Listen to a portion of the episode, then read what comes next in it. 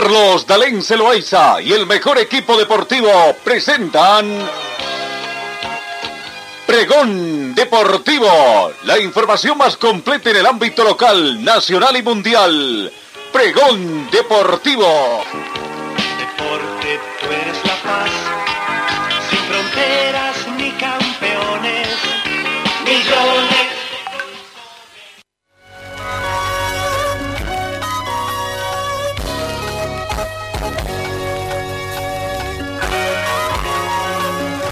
Amigos, ¿cómo están? ¿Qué tal? Tengan ustedes muy buenos días. Bienvenidos a esta edición de miércoles 20 de octubre. Ya, ¿cómo va pasando el tiempo? Zumbo a la sexta final de esta gestión. 14 grados centígrados es la temperatura de este momento, ya con la presencia del astro. La temperatura mínima registrada fue de 10 grados y se estima una máxima de 28 en esta jornada. Eh, no hay humedad, no hay probabilidad de lluvia, la humedad relativa del ambiente llega al 63%, vientos a razón de 5 kilómetros hora con orientación norte y noroeste, sensación térmica 14 grados, presión barométrica 1026 hectopascales, visibilidad horizontal a razón de 10 kilómetros. Bienvenidos amigos, comenzamos el recuento de la información. Guillermo Vasos Escheloto arregló de palabra para asumir como técnico de la selección paraguaya. El mellizo, acompañado de su hermano Gustavo, coordinó su incorporación al equipo en reemplazo de su compatriota Eduardo Berizzo. El ex técnico de Boca se, hará, se le va a hacer un contrato hasta la Copa América del 2024, por lo que entonces Paraguay ya tiene técnico para las próximas fechas que tendrá que Perú o Paraguay perdón, disputar en el marco de las eliminatorias sudamericanas en el próximo mes de noviembre.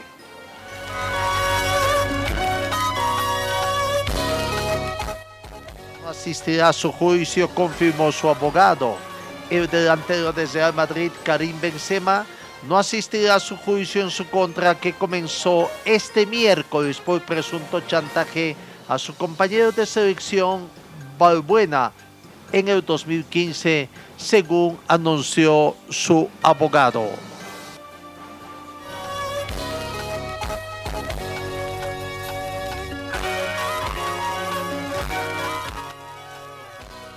Interesantes se dieron en el la Copa de la Champions League. Los resultados que se han dado y que vamos repasando por grupos para que sea un poquito más ordenada la situación. En el grupo A, el Club Brujas perdió de local ante el Manchester City. 1 a 5 fue el resultado. Por ese mismo grupo, el Paris Saint-Germain remontó marcador, venció a Leipzig por tres tantos contra dos, con dos goles de eh, su estrella Messi. ¿Cómo está la tabla de posiciones cumplida la tercera fecha? Prácticamente la ronda de ida. Paris Saint-Germain está primero. Segundo el Manchester City. Eh, Paris Saint-Germain tiene siete puntos. El Manchester City está con seis. El Brujas tiene cuatro. Y el Leipzig está sin unidades. Vamos al grupo B, donde el Atlético de Madrid perdió de local ante Liverpool por dos tantos contra tres ahí es donde Simeone ah, indicó de que el de Hermoso fue penal y el de Jiménez, si no lo cobraron, no fue penal. Con las controversias que se vienen también allá en torno a los arbitrajes. Bien, el otro partido, el Porto venció al Milan por la mínima diferencia, un tanto contra cero. Tabla de posiciones, Grupo B. Cumplida la tercera fecha, Liverpool tiene nueve puntos, el Atlético de Madrid cuatro. El Porto tiene cuatro puntos y el Milán está sin unidades. En el grupo C se dieron estos resultados. El Besiktas perdió ante el Sporting Club por un tanto contra cuatro. El Ajax del local goleó al Borussia Dortmund por cuatro tantos contra cero. Con ese resultado, Ajax cumplirá la tercera fecha del grupo C, es líder con nueve puntos. El Dortmund está segundo con 6. El Sporting tiene tres puntos y el Besiktas está prácticamente sin puntos. En el grupo D, Entezar venció al Sheriff por tres tantos contra uno y el Shakhtar Donetsk perdió de local ante el Real Madrid. Gran repunte del Real Madrid que goleó de visitante por cero tantos contra cinco. La tabla de posiciones del grupo D, el tiene seis puntos, el Real Madrid también tiene seis puntos se pone en pelea el Real Madrid y el Inter de Milán está con cuatro puntos. El Shakhtar simplemente tiene una unidad. Eh, en el grupo G, eh, aunque ya en la Liga Europea, en la Liga Europea ya otro campeonato, el Céltico venció al Ferenc Barros por dos tantos contra cero. Hoy va a continuar los partidos de la Champions League. Hoy miércoles 20 eh, partidos importantes también para completar esta tercera fecha, fase de ida en la Champions League. En el grupo E, Barcelona jugará con el Dinamo de Kiev Benfica. Benfica estará recibiendo al Bayern de Múnich. En el grupo F, el Manchester United recibe al Atalanta y el Jóvenes recibe al equipo español de Villarreal. En el grupo F ese partido. En el grupo G, el Chatburgo recibe al Wolfsburg y el al Sevilla. Finalmente en el grupo H, Chelsea con el Malmö y el Zenit San Petersburgo con el Juventus. Por la Liga de Europea, por el grupo S, el Spartak de Moscú recibe al Leicester City dentro de los partidos quizás más importantes que se tienen en el viejo continente.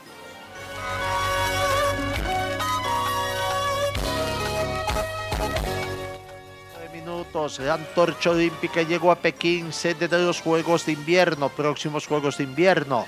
La, antorcha olímpica llegó hoy a Pekín, sede de los próximos Juegos Olímpicos de Invierno, proveniente de su localidad griega de Olimpia, donde se prendió la llama el pasado lunes.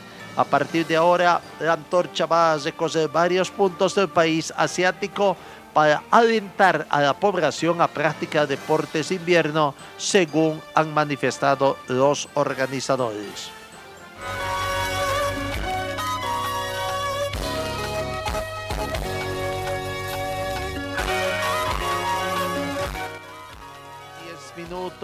El tema de ¿hay o no hay campeonato mundial de fútbol cada dos años? Lo cierto es que esto parece que hay una gran resistencia. Una docena de países amenazan con salir de la FIFA. Más de una decena de naciones europeas están considerando la opción de último recurso en la lucha por evitar la idea de un mundial cada dos años. Más de una decena de naciones europeas están en este afán para evitar los mundiales bienales, abandonar la FIFA según dos personas con conocimiento de las conversaciones. El presidente de la FIFA, Gianni Infantino, presentó planes para duplicar la frecuencia de las Copas Mundiales en una llamada privada el martes con muchos líderes de las 55 asociaciones miembros europeas que se resisten a las transformaciones de fútbol.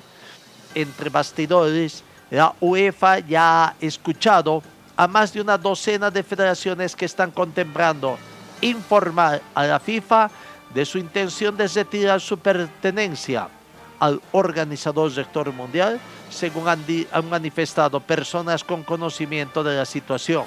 Hablaron bajo condición de anonimato de conversaciones confidenciales. Lo cierto es que esta situación se está poniendo bastante tensa, ¿no? Recordemos que también acá en Sudamérica hay países que no están de acuerdo con que se juegue este campeonato en forma ah, de bianual cada dos años. De todos modos, habrá. Mientras tanto, hay eh, situaciones que se manifiestan de que voceros de la FIFA están prácticamente eh, tratando de hacer entender las bondades que tiene el proyecto de Giannini Infantini. Es un tema caliente que va a tener creo que el plazo para que todo se dilucide eh, llega a fines de este mes de octubre.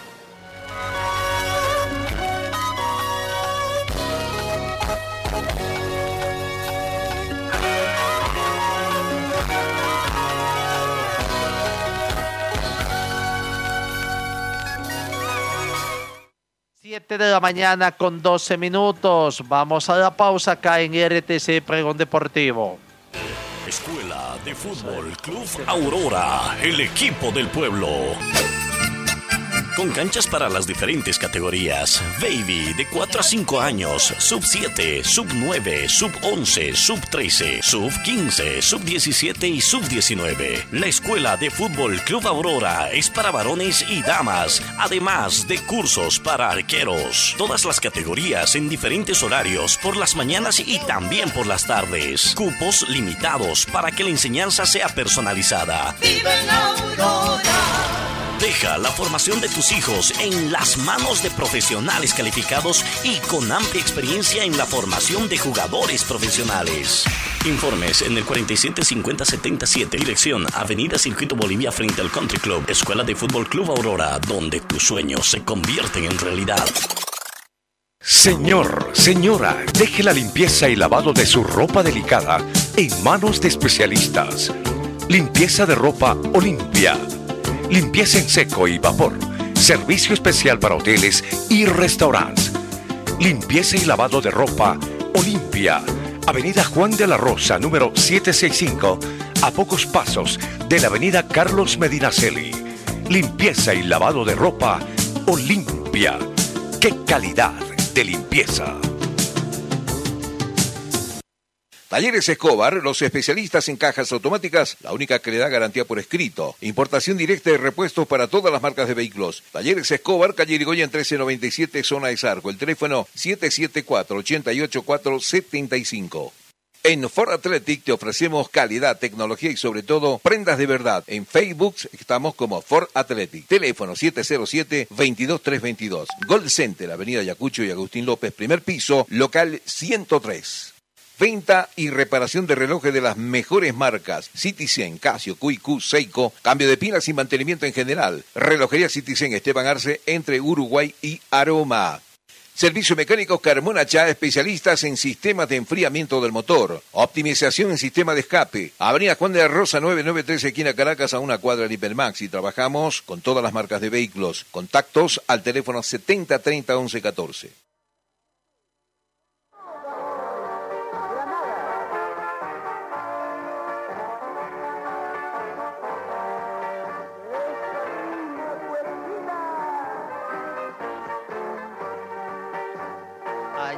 Con el desarrollo de los partidos de la vigésima segunda fecha del torneo único del fútbol profesional boliviano prácticamente se decretó el descenso del equipo de San José. Incluso esta situación ya estaba dada antes de que comience el partido, el cierre del último en la ciudad de La Paz, con el resultado que se dio en la ciudad de Potosí, partido que comenzó a las 3 de la tarde cuando Real Potosí venció en condición de local su partido de la fecha. Pero claro, tendríamos que decir, era cuestión de días, era cuestión de horas. Desde que cuando comenzó el campeonato, cuando comenzó la disputa de este torneo único, que arrancó precisamente a principios de este año, concretamente el 9 de marzo, cuando se puso en marcha este torneo. Ahí los dirigentes de la Federación Boliviana de Fútbol fueron los cómplices prácticamente o autores intelectuales para que se dé este descenso hoy tan llorado por la población de Oruro porque volvió a descender su equipo, equipo fundador de la Liga del Fútbol Profesional Boliviano San José y que ahora es difícil e incierto el futuro institucional de esta institución, porque dirigentes de la actual Federación Boliviana de Fútbol su comité ejecutivo fueron cómplices de permitir una serie de situaciones que hasta ahora no están nada explícitas y que han contribuido para que malos dirigentes al margen de eso del Club San José prácticamente despilfarren los fondos que tiene o que ha tenido esa institución y ocasionando serios perjuicios económicos, a tal situación de que en esta gestión incluso ya comenzó el campeonato con menos 12 puntos de diferencia. Por eso decía, el descenso estaba prácticamente decretado. Era cuestión de que pasen los días y matemáticamente decir, ya no le alcanza más. Claro, era una utopía pensar que matemáticamente podía llegar todavía a la salvación el equipo de San José. Si en 21 fechas no había apenas conseguido un solo punto, logró conseguir un solo punto y después todo fueron desotas y pensar que en las restantes fechas, ocho fechas por delante, pueda conseguir todos los partidos ganados. Y aunque así fuera, no dependía por sí solo San José, dependía también de otros resultados. Y ese resultado que dio Real Potosí al ganar para tratar de salvarse también del descenso indirecto, hizo lo que tenía que hacer, ganó en condición de local y prácticamente destezó toda opción matemática y toda utopía para que San José siga siendo equipo líder. De aquí en adelante, la incertidumbre de lo que va a acontecer con el equipo de San José. ¿Se presentará a los otros equipos? ¿Seguirán siendo humillados sus jugadores? Vaya uno a saber qué es, pasa por la mente de los dirigentes, fundamentalmente del fútbol. Bolívar 4, San José 1 por momentos dio pelea el equipo de San José.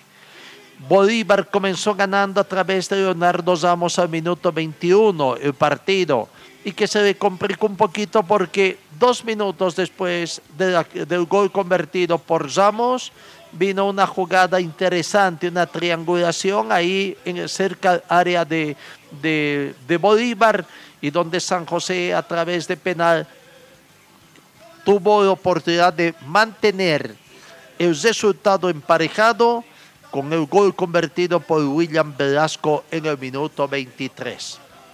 De ahí en adelante, Bolívar tardó prácticamente dos minutos en estar nuevamente arriba en el marcador.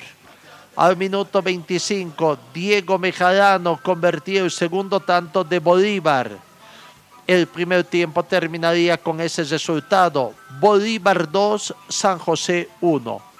En la segunda parte, un Bolívar bastante mixto que presentó su equipo prácticamente tratando de ahí. No se esforzaba mucho, no sabían de que era cuestión simplemente de jugar el fútbol, tocar el balón y convertir los tantos.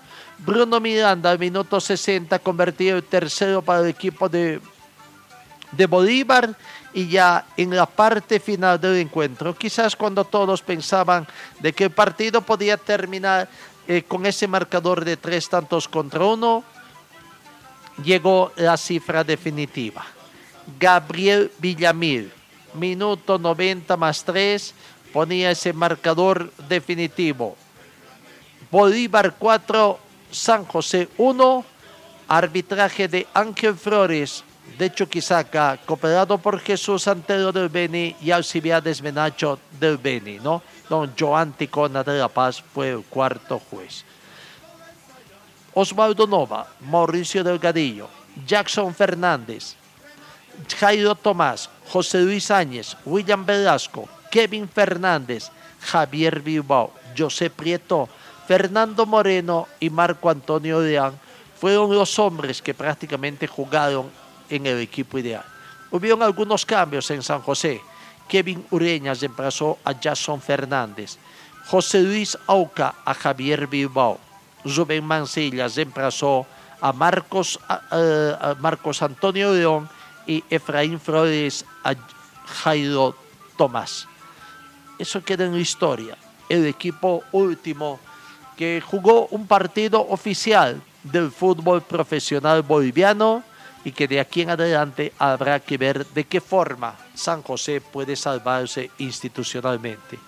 Tiene una serie de deudas, una serie de penalizaciones que hacen pensar de que cuesta, le costará mucho, mucho trabajo y no solamente en lo económico, sino en el trabajo, levantar todas las restricciones que tiene al interior de la Federación Boliviana, como el hecho de contratar nuevos jugadores, habilitar nuevos jugadores, con cuántos jugadores terminará de su cantera el presente campeonato, alcanzarán precisamente para poder jugar en la asociación de fútbol al cual se torna en la próxima temporada. En un acto también bastante emotivo, tendríamos que decir, bastante emotivo, y no sé si solamente emotivo, sino para llamar la atención también de los dirigentes, de quienes son los principales responsables de esta situación caótica que pasa San José. El capitán del equipo, Kevin Fernández, acompañado del resto de sus compañeros, en el tradicional espacio que tiene la empresa de, televisión que ostenta los derechos de televisación de el jugador del partido, prácticamente ahí se hicieron presentes.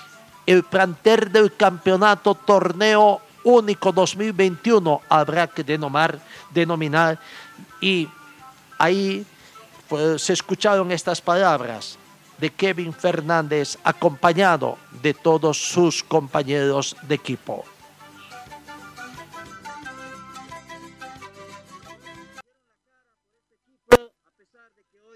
Lamentablemente antes de jugar ya estaban descendidos, pero mostraron actitud, llegaron a la ciudad de La Paz a pesar de que muchas cuestiones se habían señalado de que no se presentarían justamente a este partido. Todo aquello ha quedado en el pasado. ¿Qué es lo que le dices a la gente de Oruro que en este momento los está viendo, Kevin? La verdad que sí, pasamos por momentos muy complicados durante toda la gestión prácticamente. Eh, estos días, estas últimas semanas, se agrandó los problemas. Justamente vinimos a este partido no de la manera adecuada, creo que entrenamos un par de días y, no es lo normal para un equipo profesional. La verdad, admirable el compromiso de mis compañeros que, que al entrar a la cancha olvidan todos los problemas externos, económicos, eh, todo tipo de problemas que rodea al club por la crisis que todos conocemos. Eh, cuando entramos a la cancha tratamos de dejar todo a pesar de, todas las adversidades creo que tenemos en nuestra contra hasta el momento eh, para conocimiento de todos. Nos deben entre 8 meses, 10 meses, hasta 15 meses de salario entre jugadores, cuerpo administrativo y creo que de alguna manera la federación no tiene que pronunciarse, no creo que no es justo y tampoco se puede hacer a los oídos sordos ante esta situación tan, tan crítica que vive un club profesional, la verdad. Eh, sabemos que San José tiene muchas deudas, pero eh, esto es urgente. Hay chicos que no tienen, tienen que pagar alquileres, alimentación, pasajes, estadía en Oruro, que no son de Oruro y tienen familia detrás y creo que eso es lo que importa más que todo. Detrás de, cada equipo siempre hay familias, integrantes, que como les digo, la, vamos pasando muy mal durante la última gestión y, este último creo que la situación llegó al límite y bueno, nosotros de todas maneras seguimos tratando de, dar la cara por el club, todos tenemos un gran cariño al club y, nos duele más que todo vivir en esta situación que, bueno, no, creo que no se merece, es el resultado de, los dirigentes que pasaron en anteriores años y, bueno, todo, todo conlleva este año.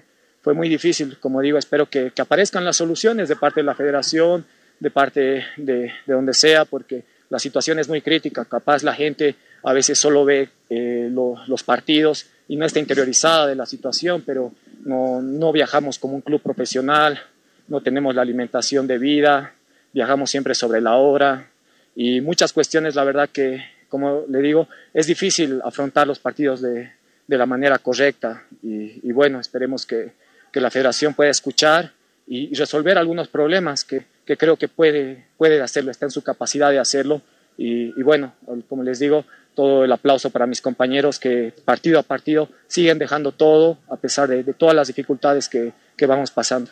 Bueno, Kevin, al margen de, toda esta situación adversa que han, vivido o están viviendo hasta el momento por los salarios, por la situación incómoda por la que tienen que transportarse a lo largo de nuestro país para cumplir con los encuentros y obviamente la, la incomodidad que se tiene ¿no? para, para los entrenamientos, eh, ¿Qué fue la situación cuando empezó el partido? Estuvieron parados eh, en un minuto, diríamos, tanto los suplentes. ¿Qué mensaje se le estaba dando a dirigentes o ex dirigentes del equipo de San José? Bueno, a la dirigencia, a, la federación más que todo, que bueno, que también San José tenemos familias, tenemos, eh, se podría decir que existimos, la verdad, como le digo, eh, todos ven lo que eh, solo los partidos, pero no conocen la realidad de cada uno. Hay chicos que la verdad la pasa muy difícil y queremos que llegue ese mensaje, que, que necesitamos o necesitan sobre todo los chicos recursos para que por lo menos puedan tener una alimentación aceptable. Creo que nuestra planilla es la, más baja en comparación de todas las planillas, eh, increíblemente, la verdad. Y a pesar de eso, como le digo, seguimos ocho meses abajo, diez meses abajo, quince meses abajo en algunos casos. Y la verdad la situación es muy crítica y esperamos tener una respuesta, alguna solución, porque no creo que sea adecuado que un club profesional con jugadores que tienen familia a sus espaldas estén viviendo esta situación. Kevin, el mejor de los éxitos para ti, tus compañeros, para poder cerrar esta, este torneo ahí en el terreno de juego como debe ser. Muchas gracias, la verdad, sí, de nuevo decir que mis compañeros, la verdad, eh, el sacrificio que hicieron hoy día y que van haciendo es, es admirable, dejar todos los problemas que, que vamos teniendo desde, desde la logística, desde la alimentación, el día a día en el entrenamiento, es muy difícil, pero a pesar de eso siempre tratamos de dejar todo en la cancha, tal vez pedimos disculpas a la hinchada, que quizá no, no pudimos lograr los resultados que puesto de mis compañeros, el sacrificio siempre ha estado y, y nunca se ha negociado. Gracias, Kevin. Muchas gracias. campeones sucumben ya ante el blanco y de celeste. Los colores que ganarán, aunque la vida les cueste. San José, como diría nuestro director, que en paz descanse Carlos Darín, en un equipo al cual lo quería mucho. Este triste final que tiene, con esta despedida que prácticamente el capitán, acompañado de todos sus compañeros, hablaron con el canal oficial como una especie de disculpas hasta la hinchada y bien hacer conocer la difícil situación que están atravesando. 15 meses, señores, hay jugadores que no han cobrado. No estamos hablando de uno, ni de dos, ni de tres. 15 meses, estamos hablando de año y medio prácticamente. Por eso yo decía, prácticamente en marzo, cuando comenzó este campeonato, torneo único, ahí se decretó el descenso del equipo de San José. Los dirigentes para tratar de salvarse una serie de situaciones y sabiendo que estaban firmando un nuevo contrato y cuando sabían de que este campeonato iba a terminar prácticamente con 15 equipos. Han hecho todo lo posible para que, y van a seguir haciendo. A San José les restan todavía siete partidos más y no tienen plata para hacerse presentes, ¿no? Una difícil situación que está atravesando para el plantel de San José. Su, su vida institucional prácticamente está en peligro. Veremos qué es lo que va a pasar. Y después, qué va a continuar en el fútbol boliviano, porque esta es la muestra del desacierto del manejo dirigencial que se tiene. ¿Qué va a pasar? ¿Quién es el equipo que le sigue? ¿De qué distrito será? ¿En qué va a terminar el fútbol profesional boliviano? Tan venido a menos. No sé, a datos dan ganas de decir que en paz descanse el fútbol profesional boliviano, ¿no?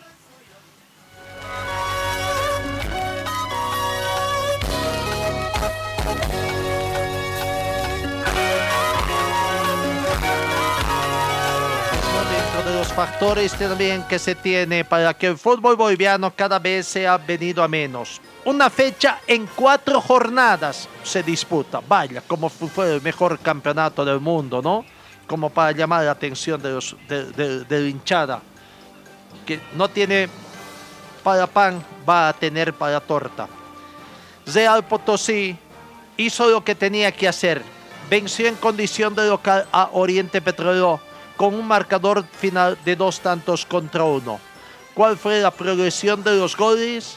Al minuto 12, algo temprano quizás, sorprendió a Oriente Petrolero con Bixmar Ubá al minuto 12 abriendo el marcador y poniéndose en ventaja. La presión del equipo de Real Potosí continuaría adelante hasta llegar al minuto 35. Gerardo Yeserote prácticamente convertía el segundo tanto para el equipo de Real Potosí y poniendo el marcador por dos tantos contra cero. 2 a 0 terminó el primer tiempo de ese partido. En el segundo tiempo se esperaba una reacción del equipo de Oriente Petrolero que ayer estaba de cumpleaños su técnico y vaya regalito que les dio el plantel de jugadores al técnico, ¿no? Una, una noche de sinsabores. De penar descontó Víctor Hugo Dosego al minuto 62 y prácticamente se ponía el marcador. Vamos a escuchar la palabra de primero de, del autor del segundo tanto del equipo de Real Potosí, Gerardo Yeserote, eh, el balance de lo que fue este partido, que venció Real Potosí por dos tantos contra uno a Oriente. Una situación complicada que estamos sufriendo cada partido, pero, pero hicimos un compromiso, dejamos la vida. No sé si, si gustó, pero los tres puntos se quedó en casa y, bueno, estamos contentos por eso. Sí, sí, sí, ha complicado todos los partidos visitantes, está jugando muy bien, tiene jugadores de, de, mucha categoría. Nosotros de local necesitábamos ganar, lo hicimos. Creo que el primer tiempo se demostró lo mejor, hicimos muy buen juego en conjunto. Pero bueno, ¿no? Este, tenemos los tres puntos, ya hay que dar vuelta a la página y pensar en que se viene. ¿no? No, creo que el temor, ¿no? la situación en la que estamos, lo que estamos jugando hizo que queramos resguardar el, resultado muy rápido, nos convierte por el penal y bueno ahí se complicó un poco. Tuvimos también para ampliar, no lo hicimos y bueno, el partido sería así, pero contento por los tres puntos. Del Tigre, durísimo, ellos de local, pero bueno, vamos a dejar la vida. Vamos a hacer un partido inteligente más que nada para traer unidades. Muchas gracias. Sebastián Núñez, el técnico de Real Potosí, bastante satisfecho, prácticamente retornaba y se debutaba en este campeonato y con victoria. Aquí está el balance de Sebastián Núñez. Creo que todo por el, por el, triunfo, era lo que queríamos para, para poder afianzar un poco las confianzas desde de, que llegamos. Eh, se terminó sufriendo, sí, es normal, por la, por la parte del año en que estamos, por el, por el lugar que estamos en la tabla de, de posiciones. Vamos, van a hacer todos los partidos así, eh, pero me quedo con, el, con, con, las ganas que puso el equipo, con el orgullo que puso por defender la camiseta y nos vamos, nos vamos contentos. Obviamente hay muchas cosas que mejorar, pero este es un buen primer inicio. Eh, terminó pidiendo casi hora, ¿no? Sí, sí, va a ser así. Eh, por más que nosotros eh, intentemos salir a jugar, salir a ganar todos los partidos, los rivales también vienen a jugarse una opción. Todos juegan por algo en estos momentos, entonces va, va a ser así. Pero creo que buena parte hicimos, hicimos un poco lo que teníamos planificado y me quedo conforme sobre, sobre lo que hicimos. ¿Qué es lo que destaca más? La entrega. El grupo, lo que más queríamos nosotros cuando llegamos era unir al grupo y hoy día se vio un grupo afiatado en donde todos pusieron ganas, los que estaban afuera estaban gritando eh, a sus compañeros, alentándolo y eso a nosotros nos, nos, da mucha confianza sobre lo que venimos haciendo. Esperemos seguir así porque eso nos va a llevar a, a sacar al equipo de esta posición. Ahí está la palabra del técnico Sebastián Núñez con su victoria Real Potosí. Ha sumado 18 puntos, pero mantiene la última casilla, el puesto 15, y está comprometido con el descenso indirecto. Claro, tiene el aliciente de que se sigue manteniendo poca distancia, corta distancia con Brumming que está con 21 puntos. Real Tomayapo tiene 24. Aurora que estaría con 25 prácticamente. Hasta ahí habría 7 puntos de diferencia. Para Real Potosí le quedan 21 puntos todavía en disputa. Vamos al otro partido que se jugó en horas de la tarde y que prácticamente a las 17 horas con 15 minutos en la ciudad de Santa Cruz, Royal Paris se aplazó en condición de local tenía todas las opciones. No sé, no pudo. Prácticamente el arco estaba sellado para Royal Party. Tres postes prácticamente impidieron ante un día Strongets que supo sacar provecho de la ventaja. Venció de visitante por un tanto contra cero y vaya, qué bonito se pone el campeonato del torneo único ahí arriba, ¿no? Porque ahora será cuestión de dos, será cuestión de tres, dependerá de los resultados que se tenga en esta jornada. Con gol de Ronaldo Martínez al minuto 80. El planter de Die Strongest venció por un tanto contra cero. Incluso una situación medio anécdota, dicen ahí, ¿no? Jason Chura, que estaba en el banco de suplentes, fue expulsado por el árbitro del partido, Don Gary Vargas. Aparentemente hubo una confusión. Algo le gritaron pero a decir del técnico Cristian Díaz, no fue del banco de suplentes. Y si fue de ese sector, no fue eh, Chura, el jugador Jason Chura, quien habría prácticamente ofendido al árbitro y llevarse injustamente esa, esa tarjeta roja. Pero bueno, victoria importante de Die Strongets que le permite soñar con el título aguardando los resultados de los dos partidos del día de hoy. Aquí está la palabra del autor del único tanto, Ronaldo Martínez. Para jugar más acomodados en el partido y eh, ¿qué tiene que ver el rival en el segundo tiempo también? Porque el rival juega. Sí, obviamente si nosotros... Eh podíamos hacer el tercer gol. Quizás hubiese sido mismo cuando terminó el primer, el primer tiempo que íbamos ganando 2-0 y que se vio un equipo suelto que quería tener el balón. Luego de eso, eh, cuando no hacen el 2-1, obviamente la tensión por lo que, por lo que estamos jugando eh, va a ser grande, eh, pero creo que lo podemos sacar bien adelante. El rival es un gran rival y no me canso de decirlo. Tiene un tremendo entrenador, él siempre plantea los partidos muy bien, cambió sobre la marcha en este tiempo eh, y, y por ahí no, no, no hizo también a nosotros cambiar la figura. Eh, para mí siempre los, los equipos, jugar contra el equipo de Platini va a ser muy entretenido, así que eh, eh, no, nada, lo felicito también por el planteamiento porque salir a jugar en esta cancha que es difícil. Eh, hoy lo hizo, así que no, súper bien. Partido a partido. No, nosotros queremos depender solo de nosotros, no queremos depender de nadie más, pero tenemos que ir partido a partido y no fijarnos tanto en lo que hacemos. Eh, el mínimo se ha puesto Nada, en la nada, no hemos querido ni sacar ni cuenta. Profesor, finalmente, ¿cuál es la lectura ya camino a este fin de semana? Tiene un partido difícil también lo de Bistrón. Súper difícil, de hecho tenemos que ahora eh, ya ver cómo quedaron los jugadores en qué estado y, y ir planificando el, el siguiente partido. Eh, tenemos poquito tiempo de recuperación, entonces Ahí habíamos vuelto a escuchar la palabra del profesor eh, Núñez de The Strongest. Aquí está la palabra de Ronaldo Martínez. Un par de minutos para que le regale tres importantes unidades a su equipo, Ronaldo. Hoy el Tigre tenía que ganar y lo hizo en Santa Cruz. Sí, la verdad que hoy teníamos que ganar como sea. No, no importa, no importa quién haga el gol. Y gracias a Dios me tocó a mí hacer el gol y, y, y la verdad que no tengo palabras, pero estoy muy contento. Se meten de nuevo ahí a a- en la pelea por el título. Sí, sí, nos metemos de vuelta ahí en la pelea, o sea que hasta el último vamos a pelear nosotros, así que, más. Las estadísticas son para romperse y hoy lo hizo el Tigre. Claro que sí, claro que sí, así como decir, eso está para romperse y, y por suerte hoy pudimos romperla. Una vez más, felicidades por ser figurativo, Ronaldo. La palabra del jugador Martínez. El, el técnico Cristian Díaz satisfecho, contento con este resultado. Se ha estado trabajando durante este receso para conseguir buenos resultados y tratar de que Strongest sea nuevamente eh, candidato al título. Aquí está la palabra del profesor Cristian Díaz. el triunfo del equipo, ¿cómo, cómo lo ha visto al- a los jugadores, al plantel? La, la verdad que ha sido un triunfo durísimo contra un rival de los mejores de la liga en su cancha. Este, nos tocó ganar en Santa Cruz, donde habíamos venido anteriormente contra Bloom y Oriente y solo habíamos acumulado derrotas y era necesario de un montón de, lugares. Felicito a los futbolistas por su entrega, eh, encomiable diría, no claudicaron nunca, trabajaron con mucho esfuerzo, como la historia de, de este club lo pide y lo exige.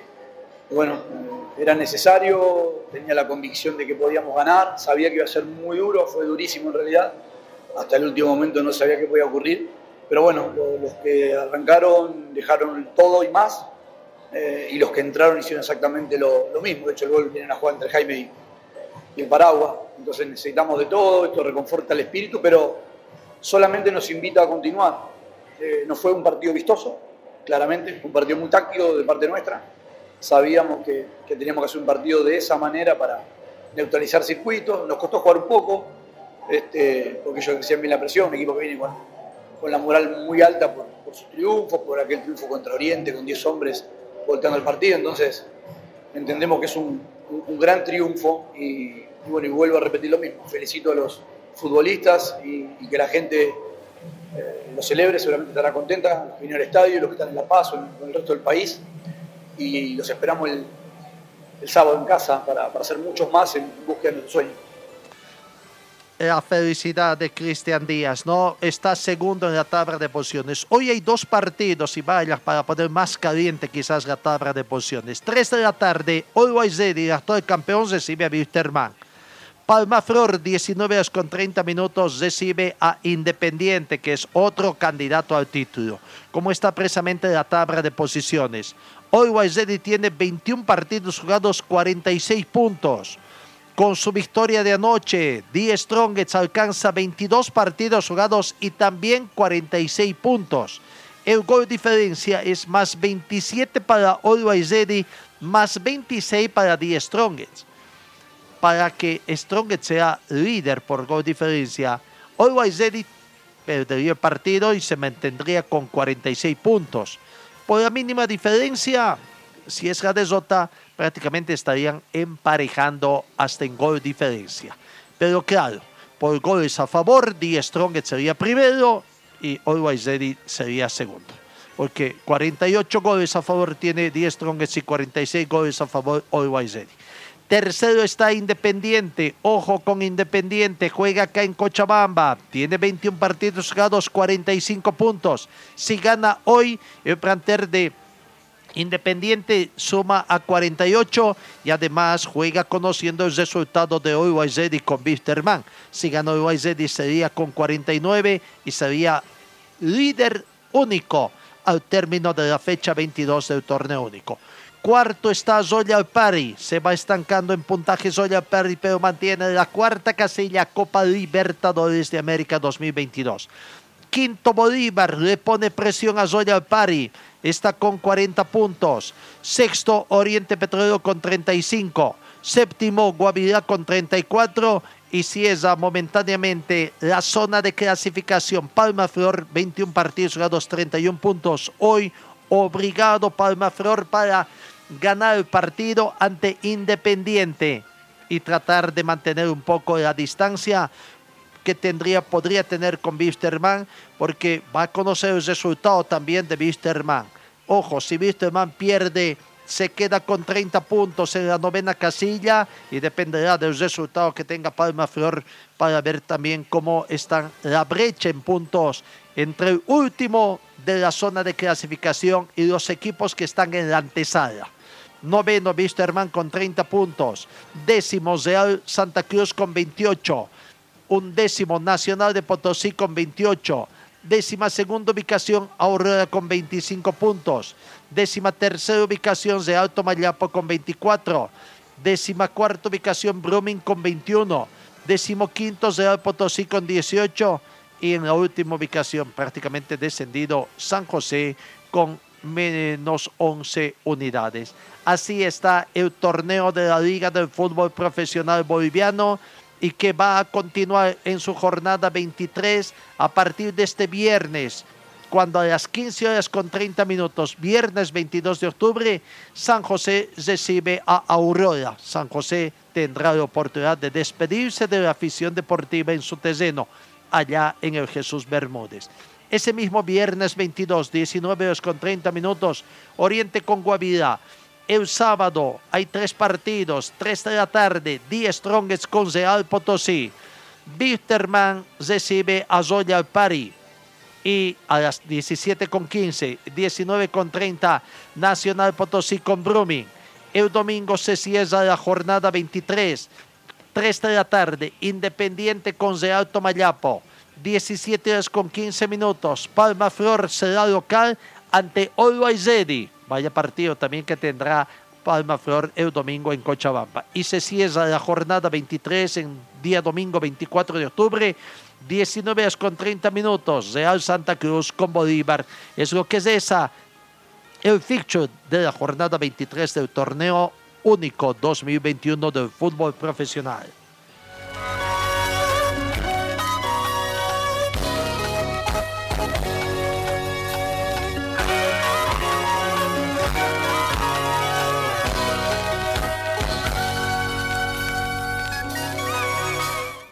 Palma Flor prácticamente a las, eh, ya habíamos eh, dado 18, 19 horas, perdón, 19 horas con 30 minutos está fijado el partido. La dirigencia de Palma Flor ha hecho conocer el precio de las localidades. Preferencia tiene un costo de 40 bolivianos y generar 30 bolivianos.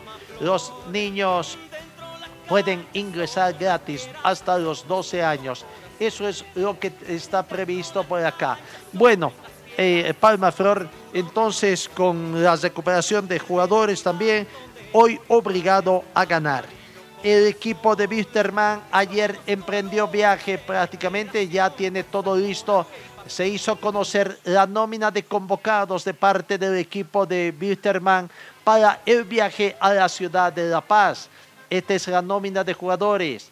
Daniel Sandy, Arnardo Jiménez, Maximiliano Ortiz, Santiago Echeverría, Sebastián Zeyes, Paul Arano, Edson Pérez, Moisés Villazuel, Cristian Chávez, Sergiño, Alejandro Cuellar, Jorge Ortiz, Zoni Montero, Patricio Rodríguez, Gilbert Álvarez, Rodrigo Vargas, Zamiro Vallebián, Luis Rodríguez, Carlos Áñez y Damián Licio son los integrantes que forman parte de la delegación que viaja a la ciudad de La Paz. Eh, el técnico Sergio Migracio ha tenido la oportunidad de trabajar. Por ahí no ha tenido todos los jugadores a disposición porque pero está previsto también dentro del trabajo, porque lo importante es ver si los jugadores tras las revisiones médicas podrán ver si están prácticamente en condiciones de que el técnico pueda prácticamente eh, en cuenta en la alineación titular. Aquí está la palabra del técnico Migracio, Sergio Migracio, hablando del partido que tiene contra Always Ready hoy en horas de la tarde. yo soy convencido que, que los sistemas de juego muchas veces dependen de los jugadores que tenés. Yo puedo tener una idea, puede, puede gustarme un sistema u otro, pero si no tengo los jugadores eh, es prácticamente imposible. Este, tengo los jugadores que, tengo, pero la verdad que felizmente los tengo y nada, vamos a ya lo he dicho todos estos días para atrás, vamos a ir a jugar. Este, es, es fútbol, es un juego, vamos a ir a jugar, vamos a ir a jugar. Eh, yo quiera el resultado nos acompañe, pero vamos a ir a jugar con un partido normal, con un, con un muy buen equipo, con muchos jugadores de jerarquía, muchísimos, que va primero, pero vamos a ir a jugar. Profesor, buen día. Si me permite dos preguntas. La primera, ¿cuánto le ha movido a la planificación el párate de los jugadores? Afortunadamente, decía hace rato, la intención es hablar de fútbol, por eso es que vuelven a entrenar, se trabaja bastante, pero ¿usted cuánto le ha movido, cuánto, un perjudicial puede ser de cara al partido del miércoles? Y la otra, la preocupación que genera nuevamente saber de que el virus sigue en casa y, y hay, hay un contagiado, ¿no? Y entiendo que se están haciendo más pruebas para ir detectando cómo está la situación del plantel en este sentido, profesor.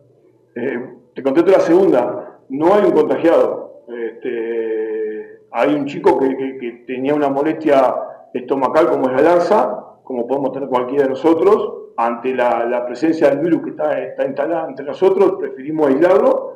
Hoy nos hicimos PCR de todo. A la tarde tendremos los resultados y en el caso que, que Dios quiera que no sea así, este, la página del club va a informar. Pero vamos a claro las cosas. Por ahí también el otro día escuché, Miliacho dijo que iba a sábado y domingo libre. Sábado y domingo entrenamos. Este, volviendo a la primera pregunta ahora, de cuánto nos afectó. Y a ver, a veces menos es más. Eh, cuando hay un problema de esto, sabemos que hay, lo he manifestado muchas veces, pasa a menudo en varios equipos, eh, entrenar con, los problemas que tiene cada uno en su casa, con el, malestar de la situación, todo, no suma. Es preferible que se solucione como se solucionó, volver a entrenar.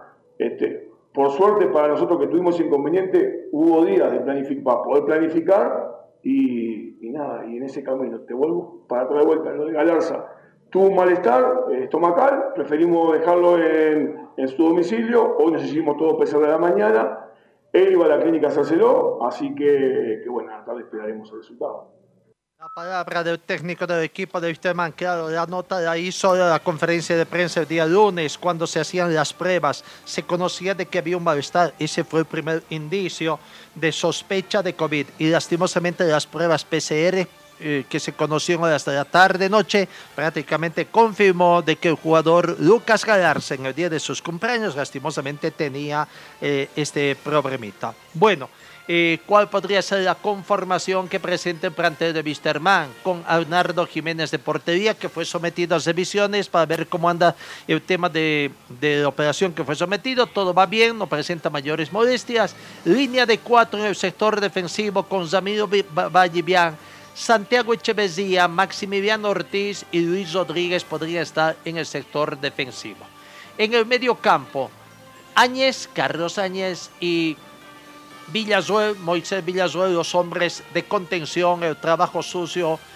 Cristian Chávez ahí encabezando además, acompañando también por Patricio Rodríguez y Sergiño para hacer una línea de 5 y volverlo flexible a un 4-3-3. Y Gilbert Álvarez, quien estaría comandando en la parte ofensiva a este plantel. Eh, el equipo campeón, el equipo de Always Ready, podría presentar a los siguientes hombres eh, en la conformación titular. El jugador Mosquera en portería. Línea de cuatro también en el sector defensivo. Mark Enomba. Zambal.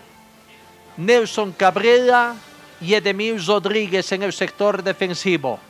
Una línea de cuatro en el medio campo con Javier Uceda, eh, Samuel Galindo, Fernando Saucedo, aunque también parece que presentaba algunas molestias, pero seguramente sí está eh, siendo tomado en cuenta con el alta médica de parte o el visto bueno del cuerpo médico del equipo de Uruguay y Javier Sanguinetti. Adelante, Catuy y Carmelo Algarañaz serían los dos hombres de la línea defensiva. Esa la posible conformación entonces del equipo de Always Partido importante, clásico de antaño, tendríamos que decir, ¿no? De la época de, de, cuando no había el fútbol profesional boliviano. Vamos a ver qué suerte o cuál será el resultado de este partido importante. Dos partidos importantes. Always Ready, Wisterman, 3 de la tarde y 19 horas con 30 minutos, Palma Flor con Independiente.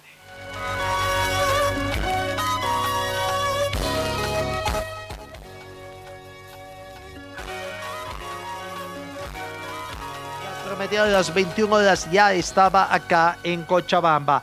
Prácticamente ya está en su hotel descansando el equipo de Independiente. Vamos con otras informaciones en el técnico de la Federación Boliviana de Fútbol. Bueno, eh, los clubes ayer han manifestado de que en una reunión virtual que han tenido los presidentes delegados de los clubes con asistencia de 14 clubes han manifestado de que van a continuar con el campeonato pese a las amenazas que hay de favor. Veremos en qué situación termina hoy después eh, en esta jornada, qué novedades hay, porque los presidentes y delegados se habrían comprometido a negociar con su plantel de jugadores los adeudos que tienen. La situación de un club es diferente, ¿no? Hay unas situaciones muy, muy complejas. Pero bueno, dentro del tema de la Federación Boliviana ayer dentro del otro lado de la moneda, noticias buenas quizás, es que estuvo don Javier González, el responsable de proyectos de la FIFA, inspeccionando los terrenos de la verde, como se le llama ya, en el sector de Achumani. Aquí está eh, una especie de informe, no sé si sirve o no, pero por lo menos la visión de don Javier González sobre esta inspección que hicieron a los terrenos de la verde.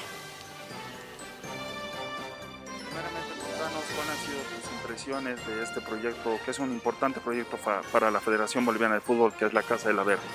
Sí, en primer lugar, eh, pues muy contento por estar de vuelta en La Paz.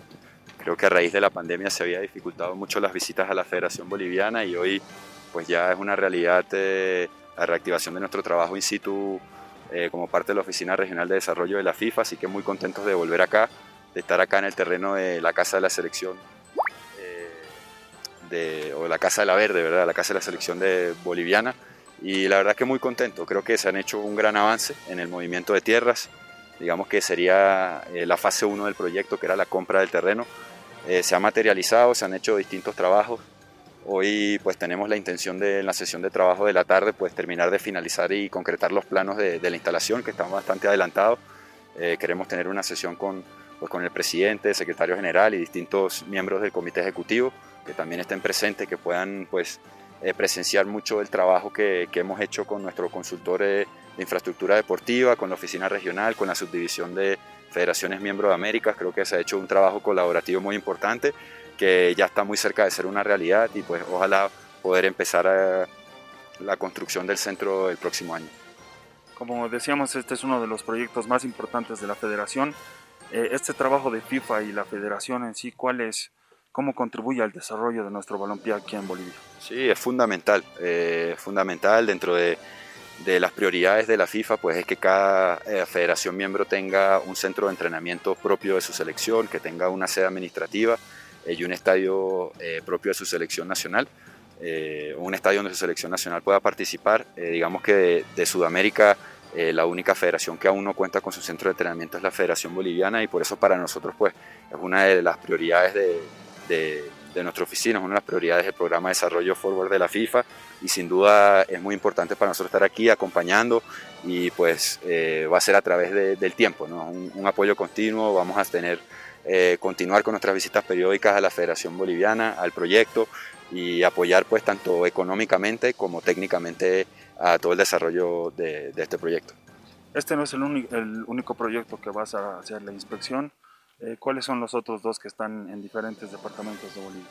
Sí, así es. Digamos que eh, parte de, de, nuestra visita hoy a la Federación Boliviana es hacer distintas inspecciones o acompañamientos ¿no? de los proyectos que se han venido realizando desde el año 2016 eh, que surgió el, programa Forward de la FIFA. Eh, en este caso, pues eh, dentro del ciclo 1.0 estaba la compra del terreno, adicionalmente está el, el, recondicionamiento del estadio de la Asociación de Potosí, e igualmente o la expansión, digamos, del centro de entrenamiento que tiene la Federación Boliviana en Cobija y que hoy pues tiene uso la Asociación Departamental de Pando.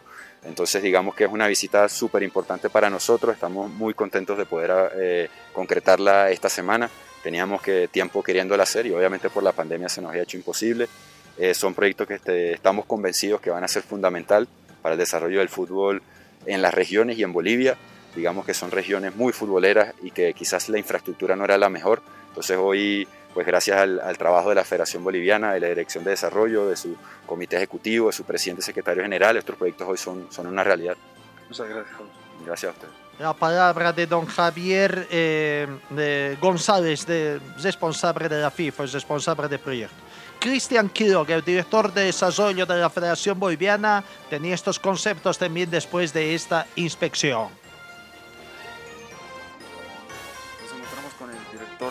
Desarrollo de la Federación Boliviana de Fútbol, el ingeniero Cristian Quiroga. Cristian, contanos un poquito cuál ha sido la actividad que han llevado adelante la Federación junto con FIFA en esta inspección del terreno de la Casa de la Verde.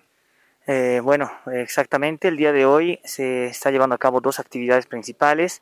En una primera instancia, la visita del personero de la FIFA, específicamente del responsable de proyectos de la FIFA, quien está dando eh, efectivamente la certeza de la conclusión de la fase 1 del proyecto de la Casa de la Verde y asimismo el inicio de la fase 2 del mismo proyecto que consta en la construcción de infraestructura.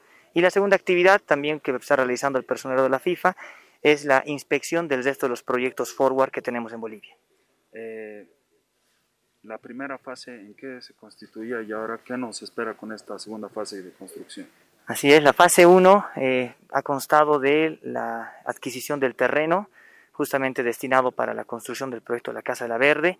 Este terreno ha tenido tres fuentes de financiamiento, una fuente de financiamiento específicamente del programa Forward de la FIFA, de un valor de un millón de dólares, de parte del programa Evolución de Comebol, de 1.7 millones de dólares, y de parte de fondos propios de la Federación de 100 mil dólares, haciendo un total de 2.8 millones de dólares. Actualmente estamos ya en ejecución de la fase de diseño de los planos arquitectónicos para poder iniciar la fase 2, que es la construcción del proyecto. Más o menos contanos en qué eh, genera este trabajo que está haciendo la Dirección de Desarrollo junto con FIFA y Comebol, cuál es el aporte que va a haber para, para nuestro fútbol en Bolivia y en diferentes territorios del país también.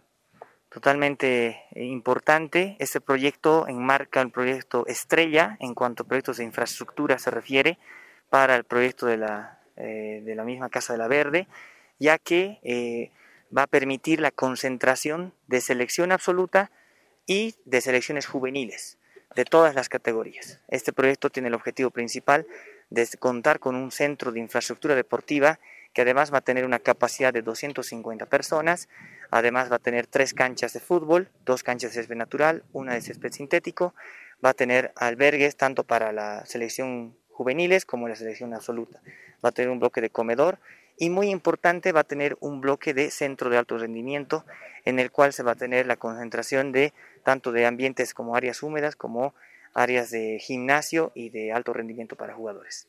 Más o menos eh, la superficie del terreno en cuánto consta y la construcción en cuánto el terreno se va a hacer. Eh, la superficie total del terreno es de 4 hectáreas. La superficie total de infraestructura deportiva, valga el término, es alrededor de 3.1 hectáreas y la superficie total de infraestructura edilicia, valga el término, es alrededor de 0,8 hectáreas. Gracias, Cristian. La palabra de don Cristian Quirogas, director de proyectos de la Federación Boliviana después de esa inspección. El tiempo es nuestro peor enemigo, nos vamos simplemente informando. Torneo Nacional de Selecciones Sub-12 de fútbol de salón que se está desarrollando en Oruro. El grupo está conformado Oruro, Tarija, Potosí, Santa Cruz. El grupo B, Yacuiba, San Borja, Cochabamba, Popó y Beni. El lunes sucedieron estos resultados. Cochabamba venció a Popó por 12 tantos contra cero y San Borja venció al Beni por 6 tantos contra cero. En el grupo A, Oruro 1, Potosí 3 y Tarija venció a Santa Cruz por 5 tantos contra 1. De ayer, el único resultado confirmado que tenemos es que Cochabamba venció su, su segundo partido a Yacuiba por 3 tantos contra 0. Amigos, gracias por su atención. Que tengan ustedes una muy bonita jornada y Dios mediante os encuentro el día de mañana.